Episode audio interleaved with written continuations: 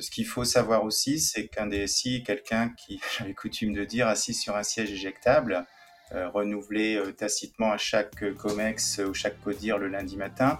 Souvent, un DSI gère plusieurs dizaines, voire plusieurs centaines de projets en parallèle. Et il suffit d'un ou de quelques projets en grande difficulté pour que sa légitimité au sein de l'entreprise soit remise en cause, euh, que la tension monte et qu'à un moment donné, euh, on décide de se séparer de cette personne pour euh, essayer de renouveler une, une expérience qu'on espère meilleure. Bonjour à tous, je m'appelle Bertrand Ruiz et je suis le CEO d'ERSAS, la solution de gouvernance projet avec la meilleure expérience utilisateur pour les ETI et PME et je vous souhaite la bienvenue sur notre podcast CIO Révolution. Avec plus de 60 épisodes et 2 ans d'existence, le podcast CIO Révolution est le leader des podcasts français dédiés aux DSI qui veulent devenir les pivots de la transformation de leur entreprise. Si vous avez déjà écouté le podcast CIO Révolution et que vous avez aimé, aidez-nous en mettant une note sur Apple ou Spotify. C'est gratuit et ça nous aide énormément. De janvier à mars 2023, grâce à notre partenariat avec Infortive, vous allez écouter 9 épisodes de 9 CIO de transition exceptionnelle. Au cœur des crises, au cœur des moments clés, au cœur de l'action, il y a très souvent un manager de transition. Un métier passionnant et un rôle clé dans la réussite de nombreuses entreprises. Si vous travaillez en collaboration avec une direction générale, je vous recommande vivement cette saison. Accrochez-vous, ça envoie du lourd. Bonne écoute Bon, ben, bonjour à tous. Je suis ravi aujourd'hui d'être avec Michel Devoche. Michel qui est euh, Transition depuis 2008. Euh, Salut Michel. Bonjour, euh, bonjour Bertrand.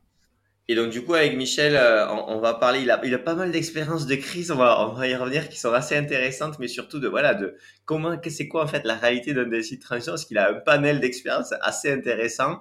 Et on va essayer de creuser un petit peu parce que c'est la réalité d'un d'un DSI transition en fait pour pouvoir comprendre vraiment les enjeux mais aussi les, difficultés qu'il peut rencontrer parce que bah, Michel j'ai l'impression que tu as, connu pas mal de crises. Alors ça fait partie effectivement de ma de ma carte de visite, de mon ADN. J'interviens souvent sur euh, des missions d'urgence. Hein, donc tu, tu traduis urgence par crise très justement. Un DSI qui est parti brutalement soit parce qu'il a claqué la porte, soit parce qu'il, après une situation euh, compliquée, il a été euh, remercié brutalement. Ok. Et toi, euh, et, toi, il faudrait qu'après je te demande de te présenter quand même, on parle directement dans l'alphabet. Avant, de, avant, de, avant d'aller, dis-moi, juste on reprend, dis-moi, présente-toi Michel. T'as fait quoi? Tu viens de quel, tu viens, voilà, de quel monde? Comme ça, après on ira directement dans, dans, dans, le, dans le, débat. Très bien. Ben, je suis donc un ingénieur euh, informatique avec une expérience professionnelle de 35 ans. Euh, je vis dans les Yvelines, en région parisienne. J'ai trois grands-enfants. Mon épouse est infirmière. Euh, j'ai donc une première partie de carrière où je suis passé de la fonction développeur à la fonction directeur des systèmes d'information, DSI. puis ensuite, j'ai enchaîné des missions euh, où euh, principalement euh, j'intervenais dans des entreprises en difficulté ou à des moments clés de leur croissance, de leur histoire, pour les aider à passer des caps. Ok, ok, trop bien. Et donc du coup, des, de développeur à, à, DSI, c'est ça hein? Tout à et fait. De et c'est un peu une trajectoire qu'on a vue pas mal quand même sur, sur des sur, sur les DSI. Aujourd'hui, euh, quand même, as, enfin, ton, tout ton, toute ta carrière a évolué énormément pour arriver jusqu'à des, des systèmes de, de gestion de crise managériale, etc. Ce qui est assez, loin d'un développeur, tu, me l'accorderas. Et, euh, et c'est assez ouf. Et ça, du coup, tu, l'as fait en mode euh, un peu autodidacte, en apprenant, en faisant, ou aussi tu es allé, te former sur des enjeux managériaux ou autres? Alors, le, fil rouge, c'est effectivement la volonté de me construire par légitimité et compétence. Hein, c'est-à-dire qu'aujourd'hui, euh, même si je ne suis plus un expert, je suis capable de comprendre euh, les métiers, les activités de mes équipes, ça c'est important. Euh, et effectivement, autant un ingénieur est formé plutôt sur les sciences dures, moins sur les sciences, sur les sciences molles, c'est-à-dire tout ce qui est gestion, gestion des interactions humaines. c'est une expérience effectivement que j'ai développée à la fois au travers de mon expérience professionnelle, et lors des missions dans des contextes d'intensité plus forte, je dirais. Ok, on va parler directement donc du coup de ces contextes. Tu parlais à, à l'introduction d'une des, possibilités de rentrer dans une mission qui est le, départ soudain, précipité et, euh, et, brutal d'une manière ou d'une autre euh, d'un DSI. Bon, déjà, euh, pour qu'on comprenne bien, pourquoi, pourquoi ça se passe, ce, genre de situation, tu vois, le côté brutal ou autre, pourquoi une entreprise, en fait, elle n'arrive pas à, planifier ça, à être d'accord. C'est intéressant aussi de, de comprendre les raisons qui font qu'à un moment donné, un peu voilà, on dit stop, euh, on arrête tout, euh, il faut que tu partes, c'est un peu plus possible. Pourquoi, pourquoi l'entreprise elle n'y arrive pas Si tu peux nous donner ton opinion. Et après, rentrer dans, euh, tu vois, tu, on t'appelle, on te demande si tu veux venir, tu pousses la porte et là, qu'est-ce qui se passe et, et, et, dans, quelle, dans quelle optique tu es? Alors, les, les, raisons effectivement de ce qui peut sembler une brutalité. Le système d'information est, un, est une fonction support euh, qui n'est pas toujours bien comprise euh, et bien intégrée comme euh, cœur du business par beaucoup de dirigeants. donc ils ont déjà une certaine défiance, un certain fossé de compréhension par rapport à ce que fait le DSI, ce que fait la DSI. Ce qui peut expliquer effectivement que on est dans la frustration jusqu'à un moment où euh, la goutte d'eau, la dernière goutte d'eau fait déborder le vase et on prend une décision brutale. Euh, ce qu'il faut savoir aussi, c'est qu'un DSI est quelqu'un qui, j'avais coutume de dire, assis sur un siège éjectable, euh, renouvelé euh, tacitement à chaque COMEX ou chaque CODIR le lundi matin. Euh, ah oui, à une fréquence assez élevée quand même hein, voilà. un, un, CDD, un CDD hebdomadaire. Euh, Souvent, un DSI gère euh, plusieurs dizaines, voire plusieurs centaines de projets en parallèle. Mmh. Et il suffit d'un ou de quelques projets en grande difficulté pour que sa légitimité au sein de l'entreprise soit remise en cause, que la tension monte et qu'à un moment donné, euh, okay. on décide de se séparer de cette personne pour euh, essayer de renouveler une, une expérience qu'on espère meilleure. Du coup, ce que tu dis, c'est que, enfin, ce que j'entends aussi, c'est euh, le fait que, euh, bon, du coup, il y a une proportion des fois faible de projets euh, qui se passent mal, mais les gens sont focus dessus, et il y a un peu ce côté ingrat par rapport au poste, enfin, ce que j'entends, hein, et, euh, et en même temps, bah, c'est parce que le DG se rend pas, enfin, la direction générale ne se rend pas compte de, de l'ampleur des difficultés, des moyens alloués, que donc, du coup, bon, même si le gars il est éjecté, euh, c'est pas blanc ou noir, quoi. C'est, c'est la personne, elle a fait du bon taf sur plein de trucs et à un moment donné, il y a un effet de loupe sur quelque chose qui fait que euh, on l'éjecte. Mais toi, quand tu arrives là-dedans, tu vois pas des gars, un DSI qui a rien fait ou qui a, qui a un peu pendant un an euh, s'est roulé les, euh, s'est roulé les, les pouces en mode c'est bon, ça, ça va le faire. C'est pas ce que tu vois, toi. Alors c'est, c'est assez rare. Hein. On peut prendre. Alors il faut pas non plus sombrer dans le la, la paranoïa. Euh, je pense que si un avion s'écrase ou un train, euh, un accident voyageur mortel, euh, un certain nombre de cadres de la compagnie vont aussi euh, le payer, euh, servir de fusible. Hein. Donc c'est effectivement quand on est quand on est cadre dirigeant, on sait qu'une partie du job, c'est effectivement de potentiellement jouer le rôle de fusible. Il faut aussi noter que parfois, les, les, DSI, qui souvent sont des gens qui ont, euh, je dirais, des convictions fortes, hein, ce, que, ce que tu évoquais avant notre interview, euh, c'est mon cas, euh, peuvent décider euh, enough is enough et décider euh, de chercher de partir. Le marché étant souvent tendu en informatique, en général, ils n'ont pas de mal à se repositionner. Et dans ces cas-là, le départ qui n'a pas été anticipé peut sembler brutal malgré un préavis. Ok, très clair. Bon, du coup, tu nous as donné un petit peu le, le, le, le contexte de pourquoi la personne part ou, ou se fait éjecter. Et c'est intéressant de voir euh, un peu toi aussi toi, ta vision, parce que toi, tu as le mec qui arrive après, donc tu pourrais très bien dire euh, Ouais, les gars, en fait, quand on arrive, à chaque fois, ces katas, ils ont été nuls. Enfin, je dis que je sais très bien. L'intrigant qui remplace l'incompétent.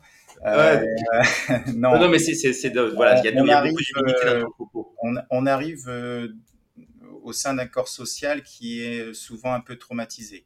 Hein, C'est-à-dire le, le, COMEX qui euh, est un peu perdu finalement parce qu'il ne sait pas forcément comment remplacer euh, le DSI qui vient de partir, et puis des équipes euh, qui, souvent sont en mode tribal, ont perdu leur, leur chef de tribu, qu'ils dénigraient ou qu'ils appréciaient, etc., mais qu'ils ont perdu. les gens, comme les informaticiens, comme la plupart des gens, n'aiment pas le changement. Donc c'est une période d'anxiété, une période de doute. Euh, et puis en plus, quand vous avez un manager de transition qui arrive pour une période temporaire, euh, c'est aussi déstabilisant puisqu'on ne peut pas s'installer dans une nouvelle, euh, une nouvelle phase de plusieurs années. On sait que ça va durer quelques mois et qu'ensuite un second DSI arrivera. Et du coup, par rapport à ça, bon ben, j'imagine tu as des équipes qui arrivent en mode au, tout début, est-ce que tu as vu des comportements du style, bah, en fait, ils veulent pas te parler parce que tu représentes l'ennemi, tu vois, alors que tu n'as pas encore dit bonjour, globalement, ou, ou quand même, tu vois, est-ce qu'on peut aller jusqu'à cet extrême-là, où en fait, bon, non, quand même, tout le monde reste un peu civilisé, et il y, a du, dialogue qui se fait assez facilement, et ça prend un peu de temps, mais ça le fait. Alors, il y a effectivement une, il peut y avoir euh, une froideur euh, au départ, pas forcément une agressivité, hein, euh, y a souvent un deuil. On arrive dans, un moment où le deuil n'est pas forcément fait par les équipes. Euh, et effectivement, on peut avoir des propos du genre, tu sais, Michel, euh, avant toi, j'en ai connu quatre des DSI, après toi, j'en connaîtrai deux ou trois avant de partir en retraite. Bonjour, enchanté. C'est sympathique. On va, on va se faire un resto. L'issue de secours, euh, l'issue de secours est à gauche après les toilettes.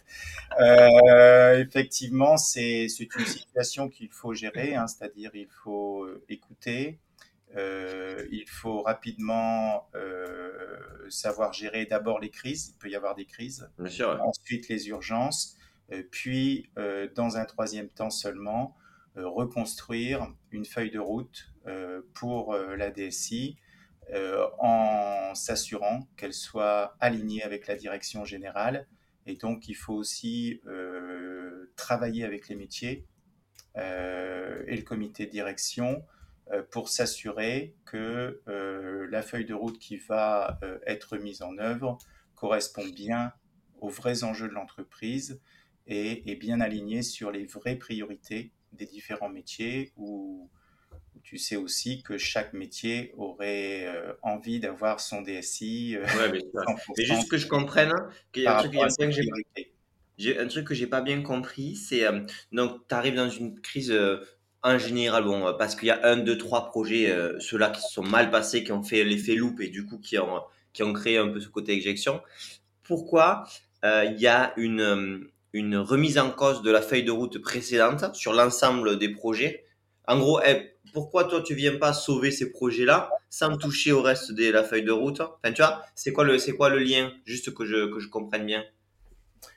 Parce qu'en général, quand on est dans une situation comme ça de, de transition, où on demande à un manager externe euh, de venir, on lui demande souvent de poser un diagnostic, faire un état des lieux et que la situation est rarement nominale, voire jamais. Ça m'est jamais arrivé. Alors, je ne fais pas de.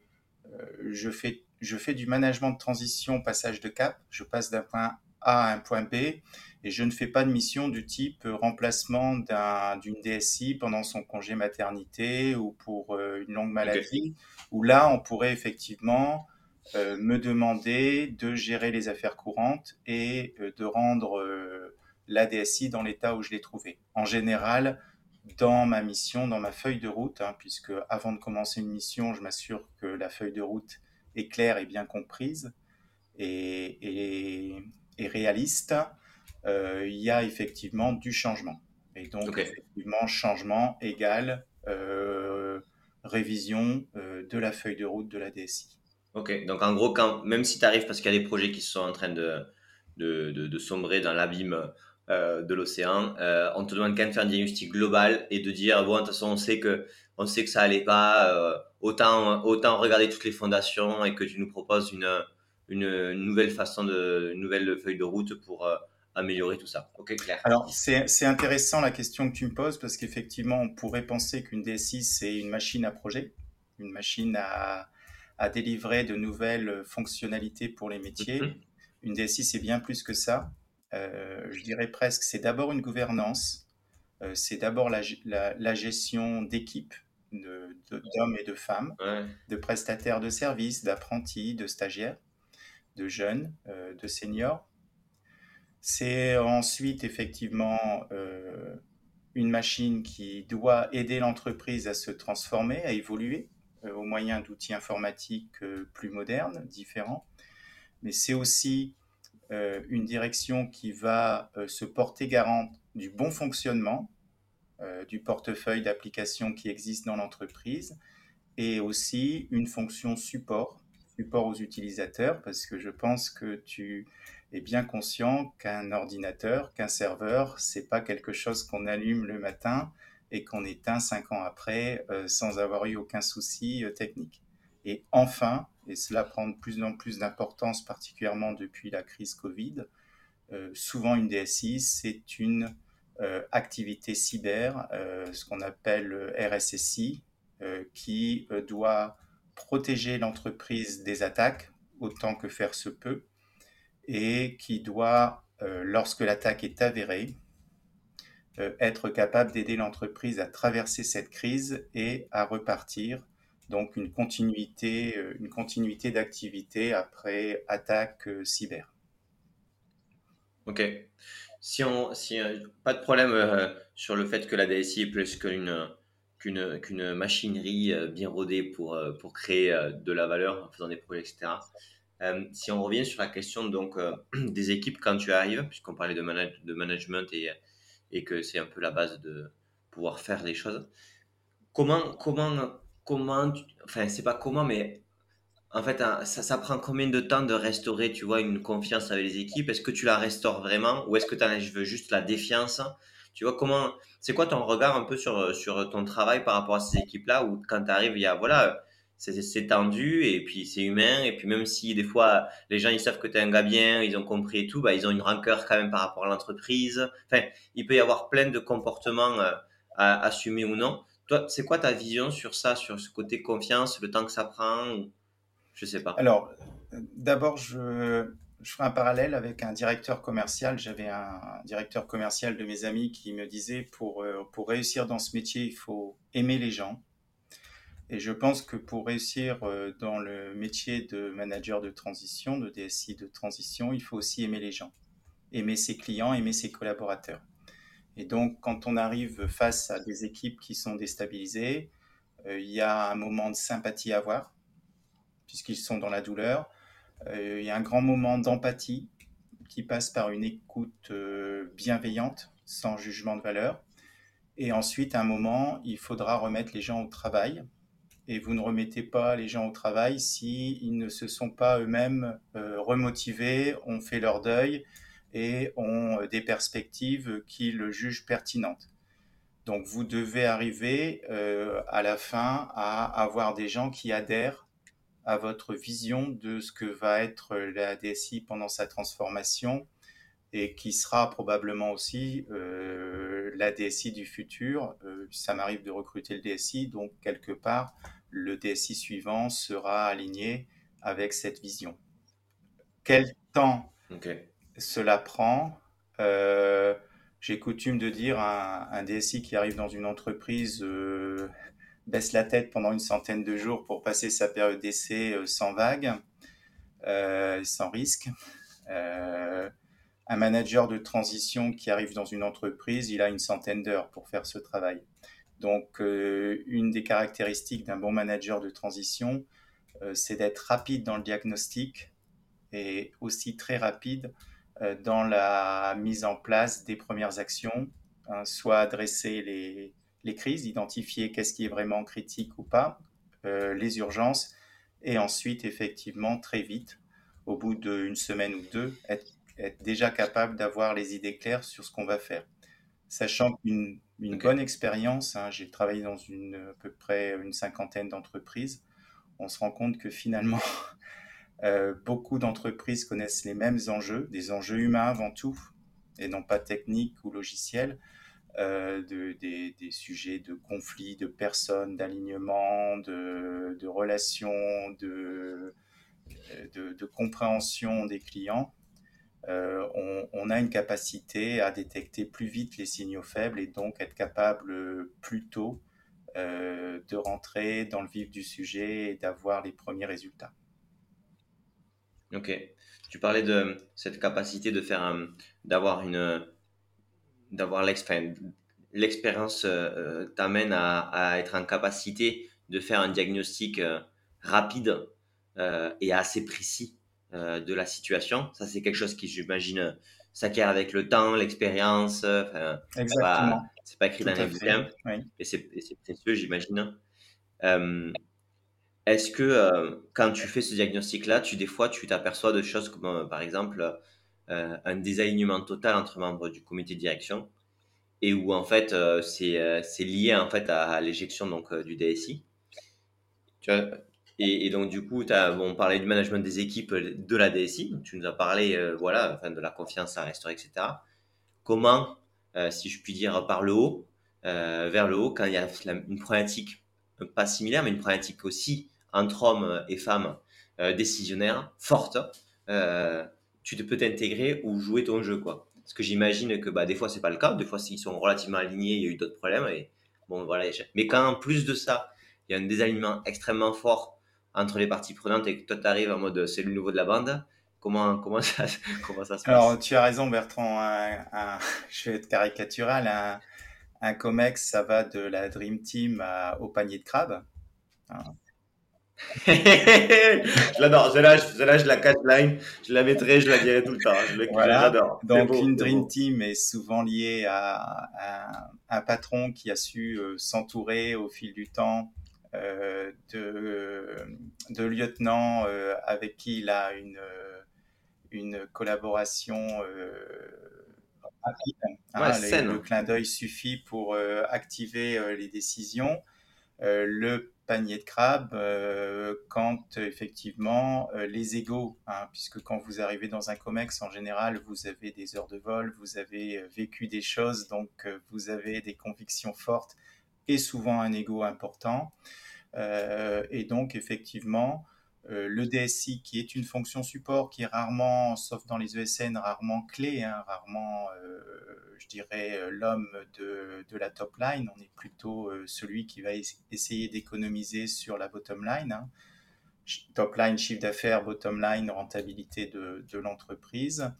Euh, on doit effectivement mesurer ses rapports de force, euh, le, niveau de, cohésion, et puis on doit adapter en fonction des cas. Il n'y a pas, alors, il y a une expérience qu'on acquiert euh, par la diversité des missions et qui nous font euh, détecter les mêmes problèmes dans des entreprises différentes qui pensent être uniques. Et puis, il faut avoir aussi une forte humilité parce que chaque entreprise est différente. Euh, chaque collectif humain est différent, a une histoire, un ADN différent. Donc il est important pour le DSI d'être bien à l'écoute. Hein. C'est pour ça qu'on a deux oreilles hein, pour bien écouter et plus que d'ailleurs parler. Et euh, là, il faut, euh, je dirais, être dans une. Enfin, ma, posture, c'est d'être dans une position un peu du bar tabac. Euh, je sers tout le monde, du communiste au, au Front National, sans discuter politique pour éviter que les gens s'agressent dans mon bar et cassent la vaisselle. C'est pareil, un DSI est au service de toute l'entreprise, de tous les métiers.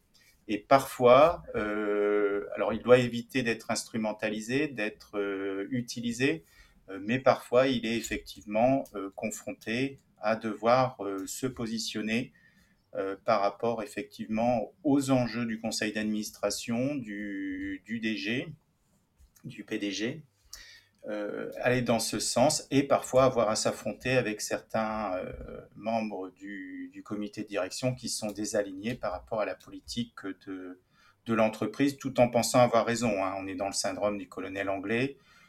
je ne veux pas qu'on détruise le pont que le super pont que je viens de construire. Et du coup, alors ça c'est super intéressant ce que tu as dit. Euh, il y a plusieurs choses, mais que je que j'aimerais bien sur lesquelles on revienne.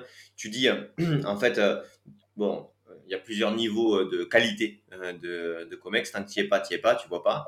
Bon, tu le vois. Et en gros, que dans tous les cas, ce que tu vas avoir une première position, c'est essayer de ne pas rentrer dans des jeux politiques qui ne concernent pas en fait le, le, le bien fondé de ta mission. parce que sinon, en fait, tu redeviens dans des jeux politiques qui vont nuire à ce qui, la mission pour laquelle on t'a et il se trouve que des fois, ils vont te forcer, là, tu es obligé d'acter. Donc là, tu, bah, s'il faut prendre des balles ou les éviter, tu vas essayer là-dessus. Très bien. Mais du coup, tu parlais euh, sur la perception que, et, le, et, le, rôle du manager de transition. Donc, tu arrives. Euh, je, je l'ai fait, je l'ai fait en mode du coup communiste puisqu'on a parlé de ça. Euh, putain, Michel, il prend, il prend cher à la journée, il gagne plus que moi en trois jours. Euh, en plus de ça, il nous explique la vie. Donc, euh, il est arrogant, il coûte cher. Euh, ça va pas être mon pote. Euh, c'est des, des, comportements, enfin, c'est des comportements possibles. Est-ce que, est-ce que c'est ça qui peut que tu vois? Parce qu'en fait, il y a la question de toi essayer d'être humble, mais tu as aussi ce que les gens voient et se disent leur perception des choses et le delta peut être peut être important des fois. C'est quoi ton, ton point là-dessus, ton avis? Est-ce que c'est vrai? Est-ce que ça se passe? Est-ce que non, pas du tout C'est bon. Euh, bon, je pense qu'à la fin de l'interview, je sortirai euh, ma boîte de cigares cubains. Euh, non, non, je suis pas, je suis pas. Effectivement, j'ai pas de chapeau et j'ai pas de gros cigares à côté d'un verre, de, verre de whisky le soir. Euh, L'arrogance, c'est pas ce qu'on, c'est pas ce qu'on est, c'est comment on est perçu. Hein, effectivement, ce que tu dis peut être très juste, tu es bien cher. Les gens confondent chiffre d'affaires et, salaire net. Donc, euh, on, peut, on peut de temps en temps euh, leur redonner cette notion sans être dans une posture de justification. Hein. Si, ce métier est, le meilleur, euh, je pense qu'on j'aurai beaucoup de concurrence. Et je pense que 80% des, des, gens essaieraient de le faire. donc, chaque métier a des avantages, des inconvénients. L'arrogance, effectivement, est souvent un facteur d'exclusion pour le DSI parce que il, a tendance à être euh, éclaté entre le jargon technique qui est utile avec ses équipes pour avancer vite, hein, comme pour les médecins. Hein, le jargon, c'est quelque chose d'utile entre pairs pour avancer vite, pour être précis. par contre, c'est une chose à bannir quand on est dans un COMEX où il faut parler français, vulgariser, utiliser des termes euh, simples, euh, être frugal dans sa communication pour être impactant. Donc effectivement, euh, l'arrogance ne doit pas être rejetée, mais doit être l'opportunité pour nous de nous dire pourquoi je suis perçu comme arrogant par ce membre du, COMEX et je vais essayer de m'expliquer ou je vais essayer de changer certaines approches que j'ai avec lui ou avec ses équipes. Donc oui, effectivement, ça peut arriver. Euh, pourquoi, euh, pourquoi on prend quelqu'un à l'extérieur alors qu'on est dans un grand groupe où on a un vivier de gens qui pourraient faire le même job pour a priori moins de cher? Euh, Et souvent, souvent, parfois, on a essayé, pas toujours avec succès. Donc souvent, l'entreprise qui fait appel à un manager de transition, c'est parce qu'elle n'a pas trouvé de solution en interne, justement. Ok, d'accord, très clair. Tu parlais du jargon et, du vocabulaire. Moi, ce que je vois souvent dans les entreprises, c'est que on a mal défini euh, la comitologie, les rôles sont pas clairs, sont pas écrits. Et donc, du coup, en fait, il y a beaucoup de, de perceptions de non-dits, de, de, réalités un peu parallèles euh, sur ce qui est ou ce qui n'est pas. Euh, J'imagine que quand tu arrives en mission et qu'il y a des enjeux, tu es obligé de remettre aussi un socle de, de vocabulaire et de, et de, plus que de vocabulaire, même de concept ou d'objet, quoi. Un projet, c'est ça, mais c'est pas ça. Euh, est-ce que euh, est-ce que c'est souvent aussi, est-ce que est-ce que c'est un, trait, on va dire, caractéristique aussi dans toutes les missions, ce, ce genre de problème, ou pas du tout Des fois, tout ça c'est bien fait, c'est juste d'autres ben, euh, c'est très vrai. D'ailleurs, Bertrand, je te surprends à jargonner. Hein. Qu'est-ce que veut dire comitologie? Effectivement, des termes qui nous semblent implicites euh, pilote, comité de pilotage, euh, KPI, euh, production, maintien en conditions opérationnelles, sont des choses qui ne sont pas forcément bien assimilées par nos interlocuteurs et parfois le sens est différent. Hein, la gestion d'un projet industriel, la construction d'une usine ne répond pas forcément aux mêmes règles euh, qu'un projet informatique. pendant longtemps, on a, les informaticiens aimaient bien inverser les notions de maîtrise d'œuvre, maîtrise d'ouvrage, euh, histoire de bien, euh, de bien dérouter leur, leur métier. donc, effectivement important de s'assurer qu'on met les mêmes, les mêmes choses derrière les mots quand on parle avec, quand on parle avec ses pairs. Ok. Et dans les situations que tu as pu, que as pu voir, donc du coup, départ de DSI, ça en est un. Il y a aussi cybersécurité, enfin le, une, quelque chose qui est paralysant pour la société, etc. Est-ce que tu as eu ce genre de mission aussi? Alors moi, je, ne suis pas intervenu sur des entreprises qui étaient en situation de blocage, hein, euh, qui avaient leurs données volées, verrouillées, etc., leurs serveurs arrêtés. Mais j'ai eu à traverser des situations de crise où le SI s'arrêtait. Effectivement, je me souviens une fois où j'ai amené mes, mes gars qui avaient été un peu légers en termes de, un peu optimistes en termes de mise en production. Et je les ai fait traverser une usine en leur disant, mais vous, rien ne vous surprend si c'est très calme. Oui, les gens sont en chômage technique à cause de nous. Voilà. Hein, donc on a parfois des expériences comme ça fortes. Euh, c'est bon, c'est le, monde devient devient VUCA, hein, de plus en plus incertain, volatile, ambigu, etc. Euh, la situation, euh, le temps accélère, l'innovation accélère. Donc effectivement, euh, les enjeux sont plus importants, plus stressants. c'est un peu notre rôle aussi de savoir garder la tête froide pour traverser ces moments difficiles, ces moments de crise. Crise en grec. Nos moments difficiles. Oui. Excuse-moi. Je disais crise en grec veut dire opportunité aussi. Ouais, mais du coup, on parlait d'opportunités. Du coup, euh, il y a aussi des sociétés qui font appel à, à, aux DSI Transition parce qu'elles sont en croissance à trois chiffres et que du coup, quand on fait une croissance à trois chiffres, euh, bah, c'est juste euh, c'est juste la guerre pour arriver à, s'en sortir parce que c'est tout, tout, tout, tout casse, tous les process changent, etc. Tu as eu des genres d'expériences comme ça et du coup, ouais, c'est quand tu rentres dans une expérience où euh, bah, il y a une croissance chiffres, qu'est-ce qui se passe? C'est quoi, quoi le contexte? Alors souvent, quand on est dans ces, ce que j'appelle ces hyper-croissances, hein, effectivement, quand le chiffre d'affaires double tous les ans pendant plusieurs années, euh, bien évidemment, les gens ont du mal à suivre. Hein puisque en fait les gens qui étaient autour du dirigeant deviennent N-1, puis N-2, donc une certaine frustration, tout en travaillant plus, en ayant un périmètre d'activité qui se développe, euh, mais ils sont frustrés de tout doucement s'éloigner du dirigeant.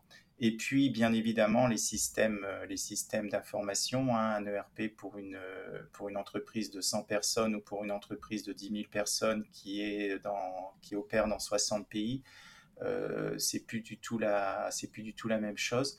Donc, on doit faire face effectivement à un grand niveau d'anticipation, préparer le système de demain avec les moyens d'hier. Et quand vous êtes dans une hypercroissance, les moyens d'hier euh, sont effectivement euh, insuffisants par rapport aux enjeux de demain. Ok. Et ça, du coup, aussi en termes d'impact par rapport aux équipes quand tu arrives. Donc, du coup, là, il n'y a pas de défiance en mode on a viré le défenseur le DSI, etc. C'est juste, il nous faut une personne méga compétente parce que c'est la crise, ok, mais c'est une crise, on va dire, en croissance. Qu'est-ce que ça change? C'est quoi le rapport avec les équipes?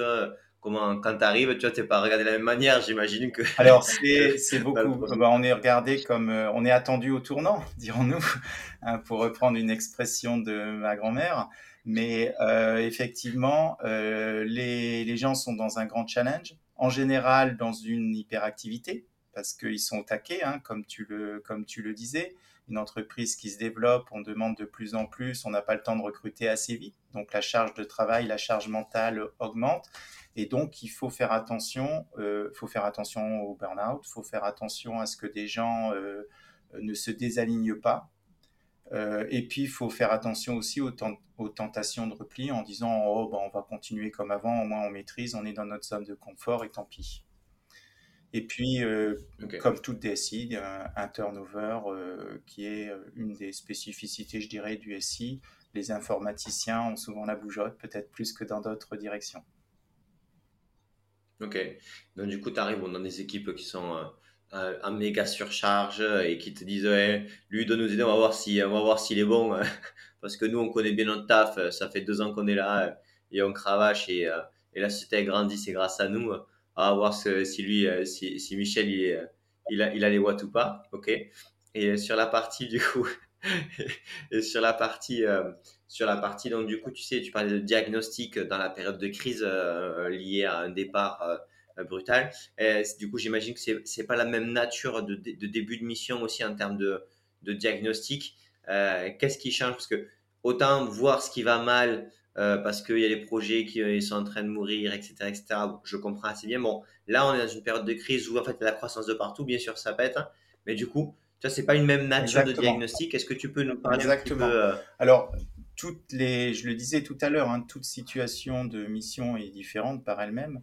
Euh, dans ces missions d'hypercroissance, on va être plutôt à, euh, avoir une, une activité SI qui était dimensionnée plutôt pour une petite entreprise qui doit changer de nature, qui doit se structurer. parfois, on a, on a un responsable informatique qui était qui est plus euh, homme orchestre que chef d'orchestre. Et euh, donc tout doucement, il faut amener les gens à euh, être moins opérationnels, à manager plus leurs équipes et à utiliser plus le levier de leurs collaborateurs plutôt que d'être dans un mode contre-maître. Ils savent faire, ils savent mieux faire. c'est parfois compliqué d'accepter que les choses seront faites plus lentement, moins bien que si c'était eux qui les faisaient et ils sont parfois auto-limitants euh, sur leur capacité à grandir. Donc on est plus dans des problématiques de ce type. Alors ça c'est super intéressant. Si tu veux bien, euh, on va, on va y, on, y revient parce que en gros ce que tu dis c'est euh, donc il y, a, des solutions ou de l'IT qui a été choisi pour tenir pour une boîte de 100 personnes et on, sait que dans un an et demi on va être 400. Donc tu sais très bien que la solution de paye, la solution de X ou Y ne tient pas. Donc c'est clair. Ok, très bien. Et là, tu vois des gens qui sont à fond, mais euh, qui font encore beaucoup de choses parce qu'ils sont excellents.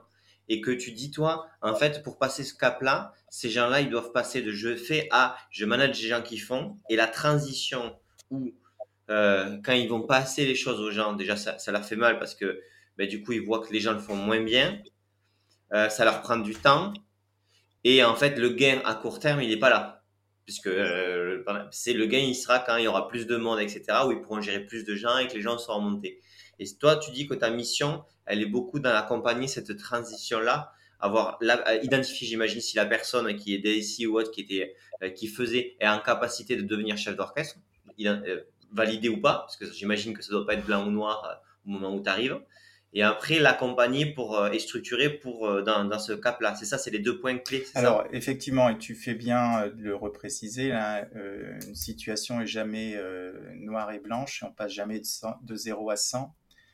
en général, le manager qui doit évoluer dans sa pratique de, de, chef d'orchestre versus homme orchestre commence déjà à être débordé et commence déjà à faire moins bien et plus lentement, voire à oublier il voit déjà, il a déjà une perception déjà qu'il est moins. On pas forcément lui, parce qu'il a la tête dans le guidon, mais on voit effectivement qu'il y a une certaine dégradation. Et en plus, c'est un cercle vicieux puisque le collaborateur euh, qui a un contremaître euh, avec lui, qui regarde au-dessus de son épaule, qui corrige sa copie, euh, est démotivé, démoralisé, dit vas-y chef, hein, si tu sais faire, fais à ma place et puis moi je vais aller prendre une bière. Hein. Oui. Donc effectivement, c'est un cercle vicieux. Euh, il faut savoir euh, ne pas répondre quand il y a un mail qui arrive d'un utilisateur énervé, laisser le temps au collaborateur euh, de répondre, être plutôt là en recours managérial quand le collaborateur demande de l'aide. Mhm. et ne pas faire le travail à sa place. Sinon, il a tendance à dire bah, Mon chef, finalement, me laisse pas bosser. bah, je vais le laisser faire parce que de toute façon, c'est lui qui a les, c'est lui qui a les, les épaulettes. Voilà, donc c'est quelque chose qu'on rencontre souvent. C'est pas simple pour les collaborateurs, c'est pas simple pour le manager. Et puis alors c'est encore plus compliqué quand le manager est issu, est un ancien collègue de l'équipe. Ah oui, ok. Donc du coup, pour être sûr de comprendre, toujours pareil, hein, euh, tu tu vois, tu vois une personne qui est déjà en difficulté, mais qui le, soit l'a verbalisé, enfin conscientisé, soit qui l'a pas conscientisé, en fonction de s'il est trop la tête dans le guidon ou pas. Ok, très bien. Et ensuite, tu as euh, le fait de dire, euh, est-ce que il est en capacité de passer d'un rôle à un autre, et est-ce qu'il a envie de le faire, et est-ce qu'il est ok pour le faire? Parce que Alors c'est, merci, merci pour cette question. C'est une question que, auquel euh, j'aime bien répondre, Bertrand. Avec grand plaisir. Ça fait plaisir d'avoir des bonnes questions, franchement. Je, je, je, donne tout ce à chaque fois. Je vais essayer d'apporter une bonne réponse à ta bonne question. Euh, je te disais tout à l'heure que pour faire mon métier, il faut aimer les gens. Et aimer les gens, mhm. c'est aussi savoir leur faire confiance euh, quand ils sont pas à la hauteur. Et avoir euh, confiance dans le fait qu'ils vont pouvoir se développer, sachant qu'un certain nombre se développeront pas. On sera déçu. Et on ne sait pas au départ euh, qui va nous décevoir et qui, au contraire, euh, va nous éblouir. des gens se révèlent euh, quand ils sont mis en situation et des gens d'autres déçoivent. Bah, c'est notre rôle de d'avoir les bonnes intuitions, d'accompagner avec le bon doigté. Hein. Si on accompagne trop, la personne va monter lentement. Si on, a, accompagne pas assez, la personne peut être perdue et se noyer. Donc effectivement, là, c'est toute une valeur et une qualité du, manager d'arriver à développer ses équipes. Je suis très fier, je suis très fier d'avoir euh, des, des Patawans qui sont devenus chefs d'entreprise. C'est une grande fierté pour moi d'avoir pu euh, accompagner des jeunes qui m'en sont qui m'en sont reconnaissants. Hein. D'ailleurs, certains me disent euh, on, on s'est développé grâce à toi, Michel. C'est une vraie fierté.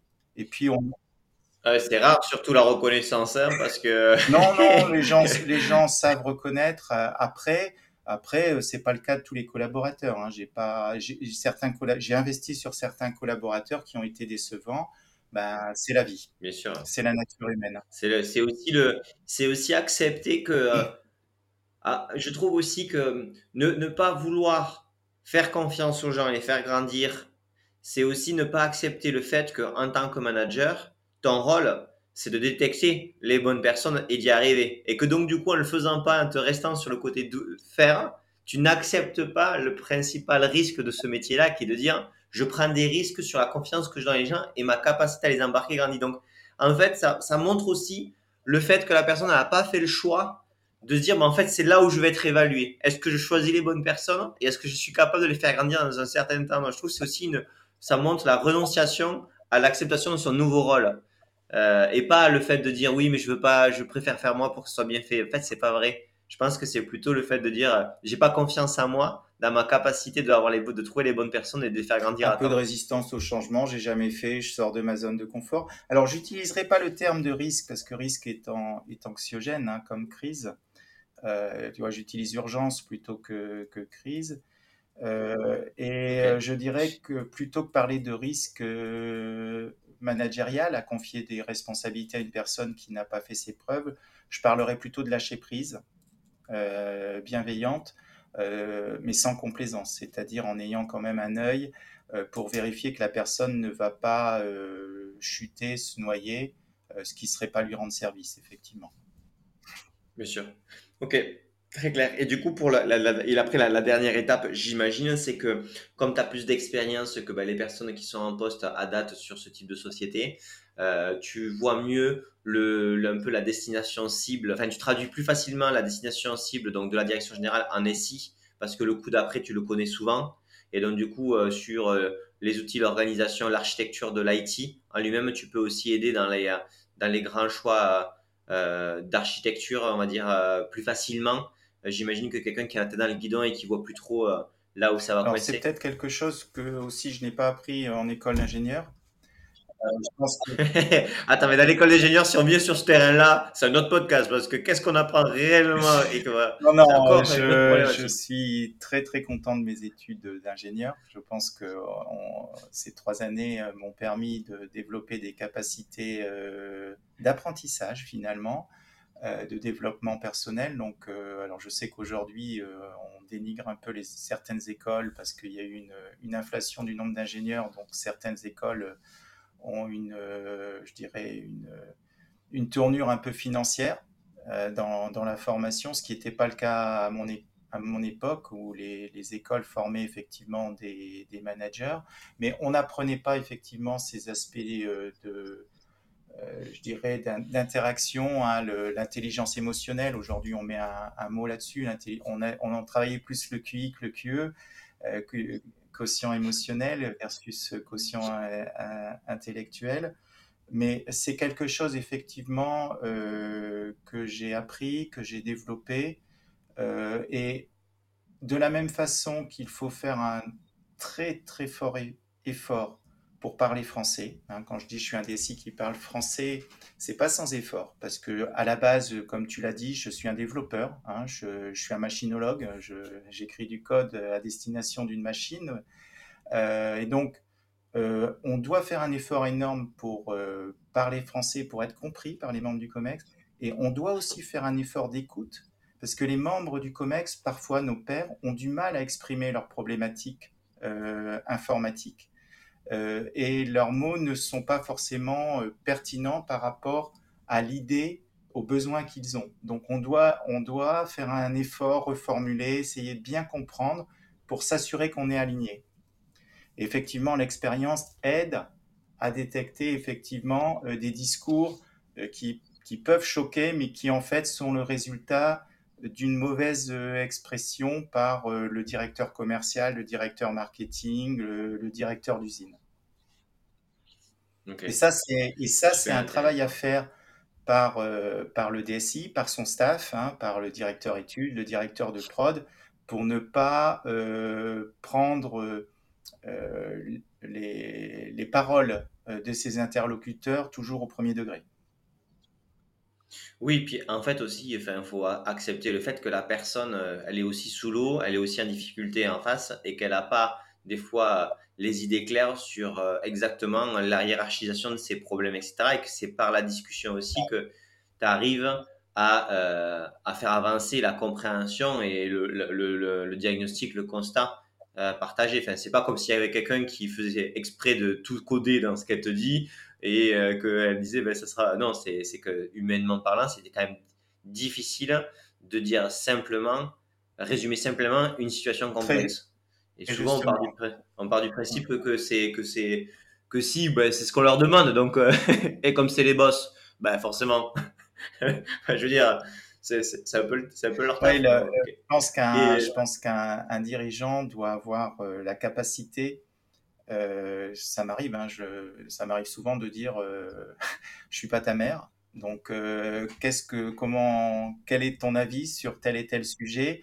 Et j'ai aussi parfois, je suis pas Jésus, hein, je marche pas sur l'eau, euh, c'est pas magique. Donc, euh, je suis un être humain euh, qui doit aussi réfléchir. Je suis pas omniscient, euh, j'ai pas toujours raison, euh, mais quelque part, je suis ton patron, donc c'est à moi qu'on confie la responsabilité de prendre des décisions et je vais essayer de le faire en me trompant le moins souvent possible.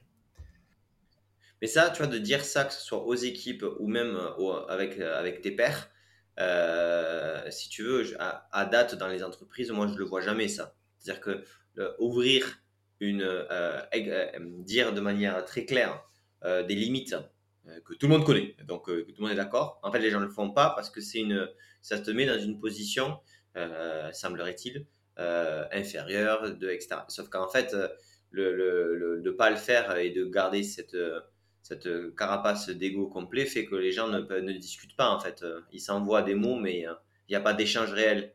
Mais du coup, toi, en tant que manager de transition, quand, tu fais, quand tu mets en place ce que tu viens de dire, ces principes-là, etc., tu vois que ça, ça ouvre les chakras et les discussions. Et est-ce que tu vois de l'autre côté qu'il y a des gens qui essaient de profiter de cette situation-là pour te décrédibiliser? Est-ce que c'est ça la crainte Alors, des on Est, j'ai mis j'ai mis un, un, pull au vert noir, hein, mais euh, j'aurais dû mettre un pull vert gris pour cette, euh, cet entretien. Euh, la situation n'est pas toute blanche, toute grise. Toutes les vérités sont pas bonnes à dire. Et quand tu rentres sur une scène de théâtre avec des gens en costume d'époque, tu vas pas venir en jean hein, avec ton smartphone. Donc effectivement, même pour un manager de transition, hein, tu dois t'incarner dans l'entreprise, donc tu dois respecter ses codes et surtout au début, Hein, tu dois euh, écouter euh, plus que parler. Et je pense que, euh, effectivement, ce que je te disais, c'est quand tu as acquis la légitimité, quand tu as acquis l'écoute, la confiance de tes pairs, tu peux avoir un discours de vérité que tu ne peux pas forcément avoir quand tu arrives parce que ça pourrait être très mal interprété. Hein, donc tu as raison de dire, tu l'entends peut-être pas souvent parce que quand on t'accueille dans un comité de direction, euh, les gens te regardent comme un corps étranger et donc ne vont pas forcément avoir la même liberté de parole que si tu étais avec eux depuis six mois ou un an. Euh, mais ça arrive et je pense que de plus en plus de DSI prennent conscience. C'est un conflit hein, parce que la plupart des DSI sont comme moi des machinologues, euh, mais ils prennent conscience qu'effectivement ils sont avant tout, euh, avant tout des, membres du COMEX, des parties prenantes à la, stratégie de l'entreprise, qu'ils sont une fonction support mais une fonction essentielle. Hein. on parle d'énergie, euh, moi, j'ai coutume de dire énergie informatique comme énergie électrique, c'est-à-dire que si l'informatique s'arrête, euh, l'entreprise peut très bien euh, s'immobiliser. Je te prenais l'exemple d'une usine arrêtée un petit peu plus tôt. Et donc, effectivement, c'est important, au-delà de la tribu informatique, comme disait Thierry Breton, de se rendre compte qu'on est un manager d'une entreprise au service de la gouvernance du conseil d'administration. Mais ça, c'est la grande question du DSI qui, qui oublie qu'il a un D à son titre. c'est un peu le, c'est un peu le problème euh, aujourd'hui, quoi. C'est, c'est, euh, c'est, ça, malheureusement, c'est dans les entreprises, il y a quand même beaucoup de DSI qui sont des RSIC déguisés ou des experts techniques euh, parce que c'est des compétences nécessaires et, et fondamentale, mais où en fait ils n'ont pas eu pris conscience ou fait le forcing au niveau du COMEX pour avoir les moyens, pour avoir plus ces rôles-là spécialisés et que eux puissent manager cette équipe-là et d'être directeur et directeur donc du coup de management aussi d'équipes euh, complémentaires euh, qui permettent en fait de, de créer euh, et de, complé de compléter cette stratégie. Et souvent, je vois quand même des DSI qui font beaucoup, qui font beaucoup sur des postes un peu régaliens de la de l'IT et donc du coup qui passe moins de temps sur le côté euh, directeur. Oui, c'est une frustration, euh, c'est une frustration de ma part hein, parce que effectivement, euh, j'entends hein, ton discours que j'entends régulièrement. Quoi, tu veux dire qu'on est plein à dire ce que je dis, que je répète tout ce que je dis Merci, Michel, merci. Je sais que je suis pas original. Tu es consensuel, Bertrand, tu es consensuel. c'est vrai, je pense que c'est vrai que, je te le disais, hein, la, la, fonction SI est une fonction importante, difficile, ingrate. C'est un beau métier. Quand je discute avec mes pairs euh, DSI, effectivement, on, essaye, on est tous, je les sens tous euh, dans la volonté de collaborer davantage avec leur COMEX. C'est pas toujours simple. Euh, parfois aussi un petit peu le syndrome Calimero, hein, personne ne m'aime, sans se rendre compte que euh, le, directeur commercial, le directeur d'usine pourrait exactement dire la même chose. On a tous des métiers difficiles, ce n'est pas une sinécure, hein, sinon on serait payé entre un SMIC et deux SMIC, ce qui n'est pas le cas. Donc on a, des, on a un rôle où on est face à des injonctions paradoxales, on doit faire des choses difficiles, euh, parfois, on doit prendre des décisions qui ne seront pas idéales. Euh, et on aura assumé euh, les, résultats, les conséquences négatives de ces décisions. Mais si on n'aime pas ce métier-là, il faut, faut, en faire un autre. Hein. Mais tu as raison, tu as raison, c'est un combat pour les DSI. Euh, par contre, les DSI qui ne sont pas machinologues et qui viennent d'autres fonctions, ça peut parfois être encore plus problématique parce que euh, le pire pour un DSI, euh, c'est se couper de ses équipes euh, et avoir un discours face à un COMEX qui n'est pas du tout relayé au niveau de ses équipes. Et là, c'est tout de suite une catastrophe et ça m'est arrivé d'intervenir après ça. Des, gens, des gens très intelligents, mais qui n'avaient pas été, entre guillemets, adoubés par leurs équipes. Je te parlais de l'esprit. je pense qu'il n'y a, pas de remise en question sur que le DSI doit avoir cette compétence technique, parce que c'est le gardien de l'architecture IT qui fait que les choses fonctionnent et du coup il doit être en compréhension, compétence et avoir les équipes qui sont, qui sont alignées avec, avec lui. C'est juste que euh, à date, euh, il y a une, de nouvelles dimensions de son poste encore sous-estimées ou sous-évaluées qui sont problématiques dans la transformation de la boîte. Quoi. Clairement. Et c'est un métier exigeant, hein, puisqu'on doit à la fois. En fait, si je j'essaye de synthétiser ce qu'on vient de se dire, Bertrand, j'aurais tendance à dire le DSI euh, doit réussir à aligner euh, ses équipes euh, sur l'alignement du COMEX par rapport au conseil d'administration. Encore faut-il que le COMEX soit aligné sur le conseil d'administration, mais là, on pourrait faire un podcast. Oui, c'est ça. Voilà, voilà. Eh bien, écoute, je pense qu'on on va faire le point final de cet épisode en ayant fait un bon tour. Mais écoute, Michel, c'était super intéressant. Je pense qu'on a pu euh, mieux comprendre le, le, le, dans, dans, quelles conditions, dans quel contexte, avec quelles difficultés euh, ben, le manager, le DSI Transition, manager Transition arrive et doit aussi euh, provoquer le changement. Je trouve que c'est assez, assez humain au final, puisqu'il y a beaucoup d'humilité dans, dans, ton propos et aussi euh, je trouve euh, assez d'enjeux, enfin la majorité d'enjeux, on a parlé d'enjeux humains et de, confiance, euh, plus que de purs enjeux techniques. donc on voit bien quand même que pour redresser la barre, là, où il faut appuyer, c'est bien sur l'organisation, les hommes et les femmes qui la composent. Et ça, c'est quand même aussi fort à rappeler dans, un, dans une entreprise, dans, dans, un monde où on est c'est un peu déshumanisé des fois. c'est quand, même, quand même là où est la clé. Et est-ce qu'il y a un point particulier sur lequel on n'est pas, on pas intervenu, sur lequel tu voudrais euh, revenir? Et puis on conclura cet épisode. je, merci hein, Bertrand d'avoir euh, donc posé des, de bonnes questions pour essayer d'obtenir de bonnes réponses. J'ai essayé de faire de mon mieux. Hein, je pense qu'effectivement, euh, c'est un principe Toltec, hein, essayer toujours de faire de son mieux. je dirais que dans, dans un moment où les jeunes parfois euh, sont réticents à prendre des responsabilités managériales, euh, où un poste de DSI peut sembler effectivement un poste euh, où il faut, faut être parano pour, pour avoir envie d'occuper ce poste. C'est un métier ingrat, certes, mais c'est un métier très intéressant. Et j'encourage hein, les, les, la jeune génération, les cadres, euh, les cadres d'une DSI, à ne pas euh, ignorer euh, cette possibilité parce que c'est effectivement un métier intéressant et qui n'est pas forcément une fin en soi. Hein. On, peut, on peut après faire d'autres métiers. et donc, voilà, j'aime mon métier, je pense que ça se voit.